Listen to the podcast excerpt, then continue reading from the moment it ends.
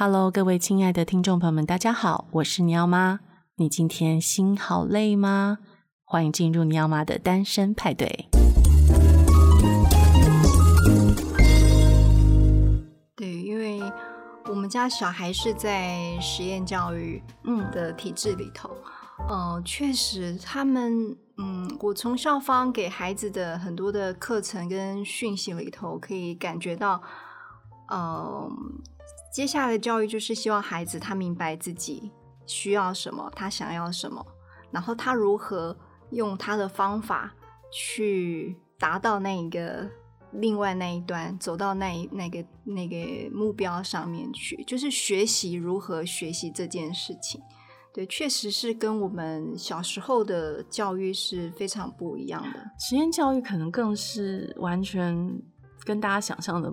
不一样吧，或者是说没有办法想象的 教育方式。呃，其实我们是在一个呃呃，这个学校呢是以前小朋友幼稚园的园长，他继续的办了一个小学。嗯，那里头的孩子都是从大部分都是从幼儿园毕业之后，然后加入了这个小学，所以人数也没有很多。那我觉得我们一直都很信任这一位园长，他给孩子的照顾。那我我印象很深刻，他曾经呃告诉我们，就是呃当当初他在办幼稚园的时候，其实也也会有一些访问问他说：“那你幼稚园的特色在哪里？”嗯，他说：“我的幼稚园的特色就是我不要强调任何一个特色，因为当你强调任何一个特色的时候，孩子进来的孩子就必须去符合这个特色跟。”这一路的学习，他觉得教育最主要就是陪伴孩子，让孩子长成他，他自己的样子。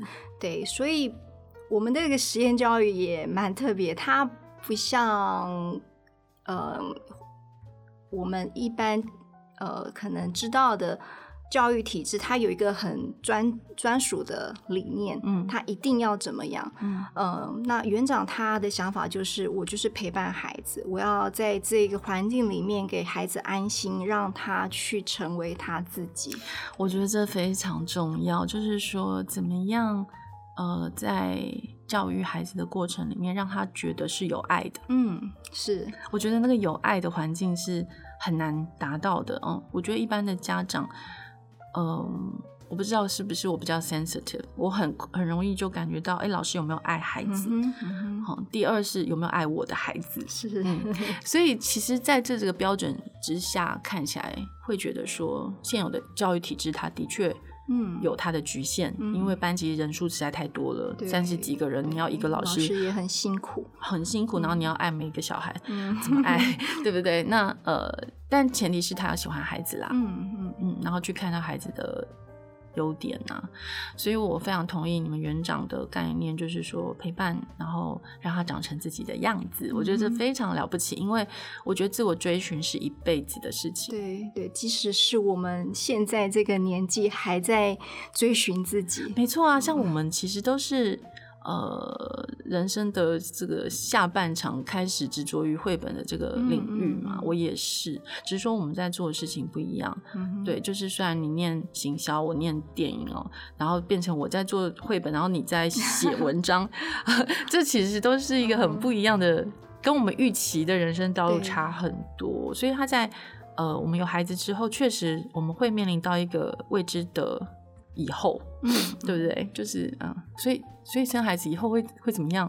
啊，天哪，我们完全没想过，不知道哎，因为 它占据了我们太多的时间，养育孩子这个这件任务，对，然后它又是我们自己创造的对生命，所以我们对待它，我们会有非常非常多的各种想法，好的、嗯、坏的、负面的、正面的各种期望加在他们身上，而且我觉得。生命中有一个很好的学习，是你在一个你不能打破的关系里面，然后去不停的往前进。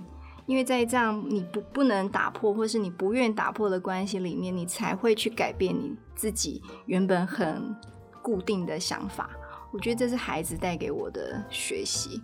在当了妈妈之后，我觉得孩子让我们很愿意谦虚的回。回头看看自己原来的性格。呃，或许过去在没有孩子之前，我们觉得某些坚持是很有道理的，在性格上。但是因为孩子，呃，我发现我可以很理理性的回头看看自己过去很多的执念跟执着，其实是可以放下的。嗯嗯，我觉得这是很很神奇的地方。是没错，我觉得我有孩子就变得非常顺服。顺服，就是说 我谦卑，所以其实认识我，现在认识我人跟以前认识我的人会觉得很不一样。就是以前就很很小就认识我人，他们都会觉得你性格也差太多了吧。而且我从怀孕开始就修炼，因为我想要说，呃，好像我情绪要好，孩子才会快乐。所以我在极大的工作压力之下，我还是保持着一个很就是温顺的。那种性格，那以前我都是会大骂厂商、拍桌子的人，所以那时候的员工都觉得我怀孕之后就整个人都变了。然后是那个时候是一种忍耐吗？不是，就是我自愿的、自然而然的。就我觉得我有孩子，哦、他在我身体里面，他会感受到我的任何情绪。我希望他生出来是健康快乐，所以我就。自发性的，所以我觉得你很适合当妈妈，我非常非常适合，非常爱他，我我很爱小朋友，然后我喜欢跟小朋友共处的每一刻。那我这边讲的小孩子就是普遍的小孩子，我是基本上每个孩子我都觉得很棒、很可爱，看到他们我就很舒服。然后 再加上我自己的孩子是这么的独一无二，然后这么的难以预测的时候，我就觉得太可爱。因为你知道，昨天他就跟我说。我很像 Dion 的妈妈，嗯哼，这个是一个美剧，嗯，叫做 Raising Dion，Dion，Dion，Celine Dion 那个 Dion，Raising Dion。那那部戏我还没看，然后他每天都会问我说：“你看 Dion 了没？”然后我都会说：“我还没看，我没时间。”然后他就会说：“你真的很像 Dion 的妈妈。”我就说：“你是说长得像还是什么像？”他说：“不是。”因为那是黑人，我说，他说不是，那他说是你的 personality。我想说，天哪，我儿子竟然知道我的 personality，My God，我都没有，他已经有判断分别的呃能力了。我我很开心，是为什么你知道吗？因为我活到四十岁，我才知道我妈妈爱吃番茄。嗯，我一辈子认识他，我不知道他的喜好，嗯，我不知道他什么时候会生气，我不知道什么事情让他快乐。因为我不知道他的 personality，嗯，可是我的儿子在他十一岁的时候，他就完全了解，嗯，妈妈是什么样的人，嗯，我妈妈是什么样一个个体。嗯，我觉得这个对我跟他之间的关系非常的重要，嗯，因为你必须把我视为一个独立的女人，嗯，我才能得到应有的对待。理解你，观察你，是非常非常感动。嗯，我觉得他。虽然我不知道他理解了我的 personality 是什么，因为我必须看完 Raising Dion 才知道。所以，但我已经很惊讶，就是说他对我有他自己的一个了解。我这是我很想要的东西，被了解。所以我觉得各位女性或是各位妈妈，我觉得你们在教育孩子、养育孩子的过程中，一定要保有自己，就要时时刻刻有意识的提醒自己，不要忘记自己是谁。你要让你的孩子知道你是谁。你为什么在做这件事情？的动机是什么？你要让他了解整个脉络，他才能够完整的得到一个妈妈妈属于他的妈妈。我觉得孩子看到妈妈追求某件事情的那个热情，其实也是很重要的，尤其是呃完成自己，呃包含工作上或者是生活上。我觉得当孩子看到了母亲除了照顾家庭的这样的呃角色功能之外，妈妈也追求着自己一个或大或小的理想，呃，我觉得对孩子是很重要，非常重要。所以其实我在录制这个 podcast，我也邀请 Neil 一起来录一个子节目，叫 Neil's English Time。他 always 是我节目里面点点击率最高的单集。这件事让我很开心，也很感动，因为我希望我跟我的儿子有一起做的专案。嗯，呃，随着他的成长，我可以透过节目来记录他。嗯，然后我其实工作非常非常的忙。昨天呢，我们还小小的 argue 了一下，因为他写功课，我是 always 陪他，就从一年级陪到现在，已经六年级了。我的天哪，我都想说，天哪，我这六年怎么过的？每天坐在旁边陪他写作业。那你也做自己的事吗？我有时候可以，有时候不行。像昨天就不行，他就一直要我的注意力在他身上。我就可是我昨天有非常紧急的事情要处理，所以我就有点发脾气或不耐烦。嗯、我跟他说：“妈妈真的很忙哎。”我就说我有多少事情要做，我就讲给他听，就是一百件事情。那我就说我也很想要。我完全把注意力放在他身上，可是我真的现在就是没有办法。我说你可不可以体谅我？嗯，然后我就说我妈妈希望可以成为一个让你骄傲的妈妈。我说 I want you to to be proud of me。然后他就说哭着说我有 proud of you 啊。那我就很感动，因为这就是我想要的。我要他看到的女性的一个样貌是一个充满自信，嗯嗯，然后我们可以靠自己独立站起来的女性。但同时，我们有软弱，我们不是无敌的。嗯哼，嗯哼，所以我愿意，非常愿意揭露我的软弱给他，让他知道我的难处，嗯、我的痛苦。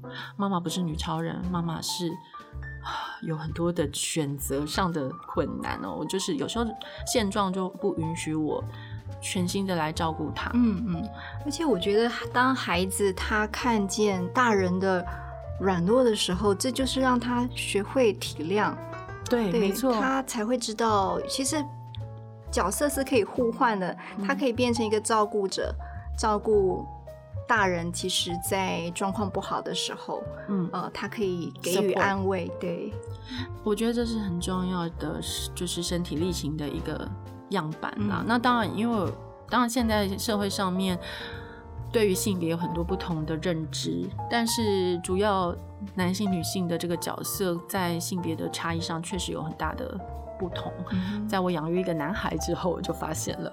那我也就观察，就是说，为什么男生女生之间会这么的难以相处？所以就是我希望他也可以去尊重女性的这个角色。嗯，我觉得这非常重要。就是说，台湾的整个男性为主的主体的社会哦，他们其实目前为止，我到现在还是觉得你能获得的善意跟。呃，反馈是很少的。嗯哼，嗯，大部分的人都觉得女性就应该这样，嗯、应该那样做这些事，做那些事。可是男性是非常宝贝的，我觉得这是一个集体妈宝的时代，这并并不是个案。嗯嗯嗯，我觉得整个这个 generation 就是妈宝的时代，因为上一代的妈妈都非常疼爱自己的儿子。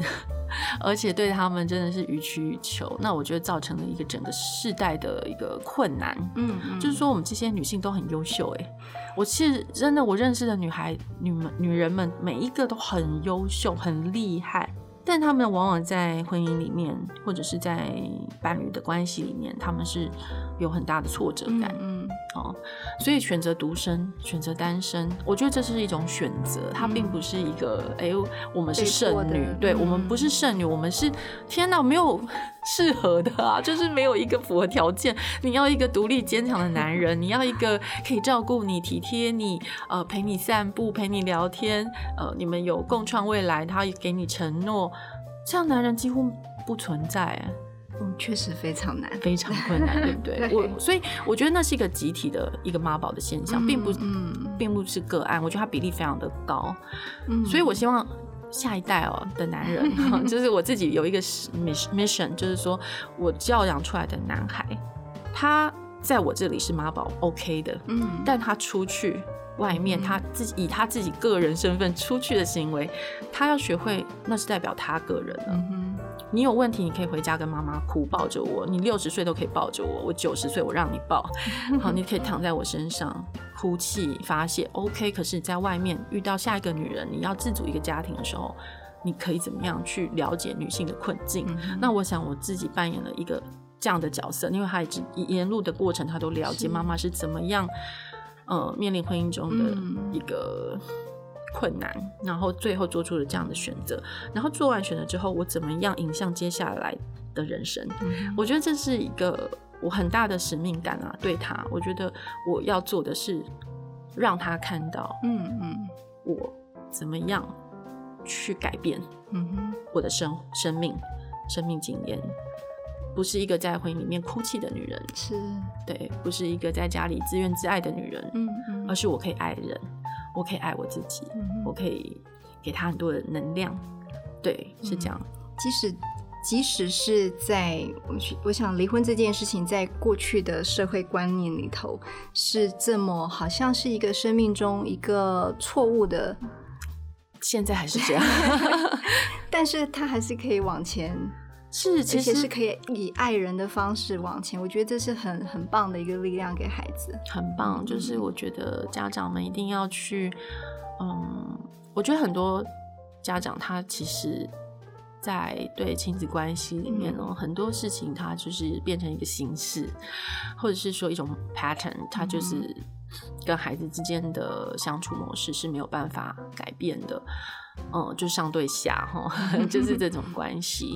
可是，在我的生活里面，我觉得我跟 Neil 的关系很灵活。嗯嗯嗯，随时我看他怎么改变，因为他他就是双子座嘛，我不知道跟星座有没有关系，但我的确觉得风象星座的人呢，他们的这个脑子动得很快，跳来跳去，跳来跳去，然后一下讲这个，一下就想到下一件事了。我要应变他这些东西，其实对我是很吃力的，嗯、所以我完全就是放下，就是说，哎、欸，见招拆招，嗯、所以变成说，我也灵活了我的头脑，嗯、而不再像以前那样子觉得说，哎、欸，我想要这样做，你可不可以听我的？嗯嗯嗯，你可不可以只听话就好？很很少对他讲这样的话，通常我讲那样的话，就是我非常任性的时候，啊、就是我已经忍无可忍，我就会说，你可不可以就听听我的话，嗯、一次就好。因为一次都没有，真的从来没有，从小到大他就没有听过我的话。那你的心脏也要很强 大。对，就是磨练了十一年了，现在我觉得已经很可以，所以我几乎面对所有的孩子，我都同样的包容。嗯嗯，因为我觉得他们每一个人都非常特别。嗯嗯，所以其实就是看到欣赏了孩子，嗯，很特别的地方。对啊，你记得我们第一次我也对你邀稿是什么什么书吗？哎。我昨天还有想到要去找找这个记录，可是我没有去找，我也忘记了。真的，因为好久以前了，那时候我还在亲子天下的时候，忘记是哪一本绘本，就去骚扰那个绘本生活练习，然后就此认识了亚飞。我骚扰很多人的时候，那时候亚飞是不是第一次做商业合作？对，是第一次。对，所以你的邀稿是第一次，我一直都记得。对，第一次邀你也是海狗房东的第一次。嗯所以我那时候结识了许多绘本的同好，然后觉得很开心，然后都有一段特别的缘分。我觉得在那个阶段里面哦，做了一些新的尝试，然后给绘本带来一些新的呃气象哦，也包括说呃绘本的评论家，呃，我都把你们视为是绘本的评论家们。嗯、呃，那时候其实，在那个环境里面还不流行这个东西，嗯，可是我就是希望，就是说。除了妈妈经之外，哈，我们可以用更专业的把绘本这个东西直接切分出来，另外一个评论的市场，让大家可以用不同的角度去看更多专业的研究啊，或者是说赏析。我一直都觉得自己还不是属于专业的那个部分，那我我觉得我还是一直用呃。阅读单纯很单纯阅读的方式，把自己的感觉分享出来。亚飞的文笔非常好，谢谢。就是说我每次在读亚飞的这个赏析，我都会觉得很安心，因为他每一个文字都是下得很精准，然后都没有废话，就是。很着重在书本本身上面的题材呀、绘画呀、呃文字文学性的部分，它就是很精准的把这些重点抓出来，然后用非常温和的语调笔调去写这样子的评论，所以看起来没有压力，可是你又觉得很有收获。我很需要这样子的反馈，对，因为过去一直这样写，但是因为我自己也不是学习。这一方面的背景也不是教育，也不是设计类。呃，我曾经也在写的时候会有一点担心自己提供的讯息是不是有参考性。嗯，因为呃，绝大部分的文字的书写都是嗯一种阅读的呃交集，自己心里头的交集，然后把它书写出来。呃，我确实很希望可以听到像呃胜理这样子，在从有出版的专业，那再告诉我我的文字呈现出来的是什么感觉。我觉得你现在的文章跟几年前也其实有一些不一样的内容跟那个呃那种沉稳的感觉。Uh huh. 现在比较有自信，你现在的我笔调是充满自信，uh huh. 你知道你在写什么。Uh. 对，其实一开始我在分享绘本的时候，尤其是在讲座的时候，结束。有时候与会的朋友也会来询问，呃，你是什么教呃背教育背景吗？或者是呃儿童文学背景吗？那那个时候我确实会有点紧张，就是我都不是，我就是一个妈妈。但是这几年下来，我发现其实那没有那么重要。对，而且我觉得，呃，我也想让与会的朋友知道，其实阅读就就真的是很个人、很私人的，你不需要别人来。告诉你，你这样读，或是有这样的理解才是对的，或是不对的。我觉得，当我们很喜欢一件事情的时候，然后我们花时间去去呃理解，然后研读，从一个主题延伸到另外一个主题，从作者的讯息不断的去理解它，我觉得我们一定会累积到很多的能量下来。所以渐渐的，我可能也。比较没有那么在意我到底是不是这个背景，那我我可以提供哪些讯息？我想读者每一个人看了一本书，他的呃他获得的讯息都是有价值的。没错，所以其实啊，大家可以呃把自己的想法分享出来，嗯、然后我觉得大家也可以去帮这个绘本生活练习按个赞。呃，可以追踪亚飞的文章，因为我觉得他真的很用心在写这些文章。谢谢对对对，就是非常值得一读啦。那我觉得也对大家呃接触绘本啊，不管是广度深度都有所帮助。对，那当然也希望大家可以追踪一下尼奥妈的粉专喽。那今天节目就录到这边，我们谢谢雅菲，谢谢顺利，各位听众晚安。